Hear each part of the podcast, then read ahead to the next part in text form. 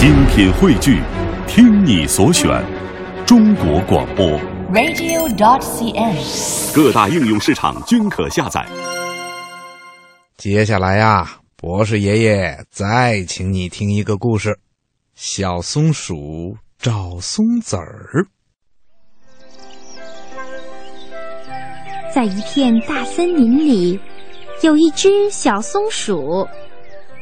小松鼠可勤快呢，一到秋天呀，它就忙着采松子儿，准备冬天和第二年春天的粮食。因为呀，它最爱吃松子儿了。小松鼠虽然挺勤快，可是它还有个毛病，就是爱忘事儿。所以呀，它把采来的松子儿总是到处藏。一会儿在这儿挖个坑藏几粒，一会儿又在那儿再挖个坑藏几粒儿。到底挖了多少个坑，藏了多少松子儿？到后来呀，连小松鼠自己也说不清了。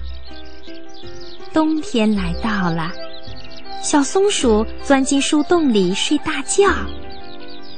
第二年春天的时候，松树上还没有结出松塔，没有松子儿呢。小松鼠想起了它去年秋天的时候藏的松子儿。哎，我到底把松子儿藏在哪儿了呢？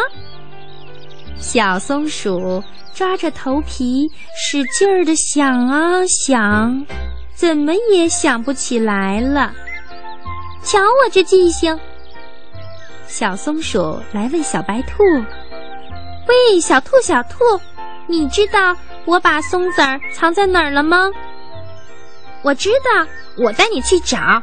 去年秋天，我看到你在大树下挖坑藏松子儿啦。”小白兔一蹦一跳的带着小松鼠来到大树下，他们东挖挖，西挖挖，这里。除了有几棵新长出来的小松树以外，什么也没有了。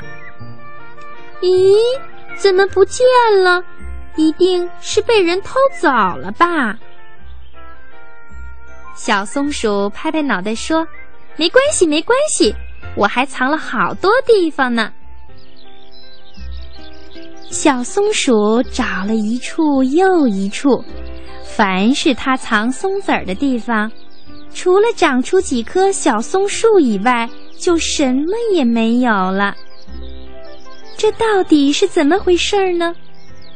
小松鼠一边挖着土，一边想着。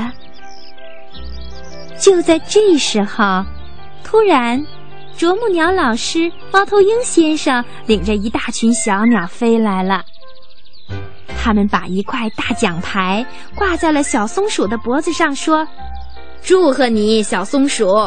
你获得了森林种树冠军了。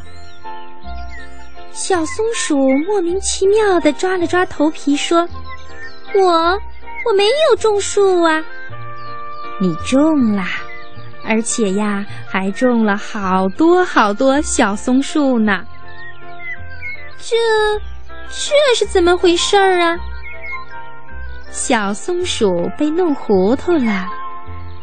这时候，猫头鹰先生走过来，告诉他，他去年秋天埋在地里的松子儿呀，春天的时候全都发了芽，长成小松树了。